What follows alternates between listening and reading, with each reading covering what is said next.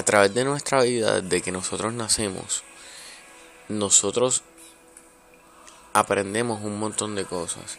Eh, un ejemplo, un bebé aprende primero a gatear, después a caminar, después a correr, y así sucesivamente a través del tiempo. Y es bien difícil cuando nos enseñan algo, romper, que supuestamente es lo bueno, es romper con esas cosas, eh, porque entendemos que son buenas, porque nos las enseñaron desde un principio. Pero en Filipenses 4, 9 dice, lo que aprendiste y recibisteis y oísteis y visteis en mí, esto haced, y el Dios de paz estará con vosotros. Dios nos promete aquí que estará con nosotros si nosotros hacemos lo que aprendimos. Hacemos lo que recibimos. O sea, damos lo que recibimos. Decimos lo que oímos. Y ayudamos a ver lo que hemos visto. O sea, Dios básicamente lo que quiere es que compartamos esto.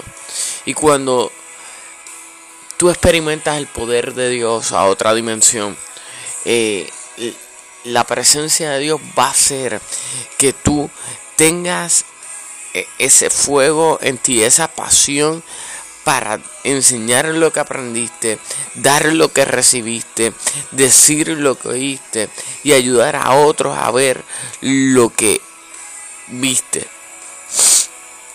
Y entonces Dios te dará paz. Eh, todo héroe tiene un psyche, eh, tiene una persona que, eh, que lo ayuda. Y, y el psyche llega en los momentos precisos. Ni un minuto antes, ni un minuto después o no el psyche, sino el psyche se mete en problemas y, el protagonista, el héroe protagonista, eh, en un ejemplo Batman y Robin, eh, cuando Robin está en esos momentos de desesperación, es que llega Batman y lo rescata. Pues nosotros somos el psyche de Dios.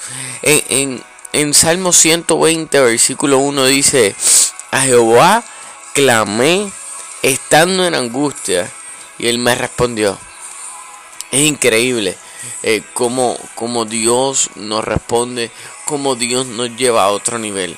Porque cuando realmente experimentamos el poder de Dios, cuando realmente experimentamos la lluvia de Dios en nuestra vida, nosotros podemos empezar a entender que aquellas cosas que quizás nos enseñaron antes, que no son la voluntad de Dios, empezar a romper con estos parámetros en nuestras vidas. Y cuando nosotros nos paramos firmes, entonces la demás gente pueden ver que Dios está con nosotros. Porque eh, cuando tú eh, te paras firme.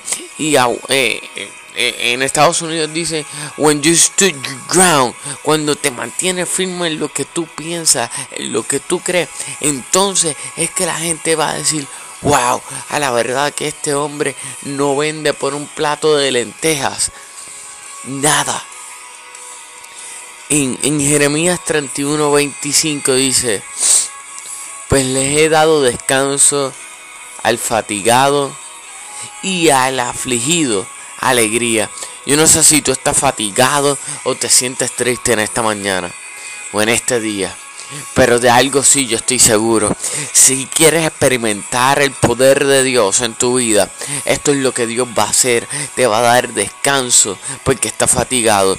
O te va a dar alegría porque estás afligido. Dios quiere hoy coger tu situación, coger tu vida y darte un toque de Él. Así que desatamos sobre ti el poder del Espíritu Santo, una llenura completa de Él en este momento y sabemos que Dios va a estremecer tu simiente porque quiere ensanchar tu territorio y llevarte a una nueva dimensión en Él. Dios te bendiga.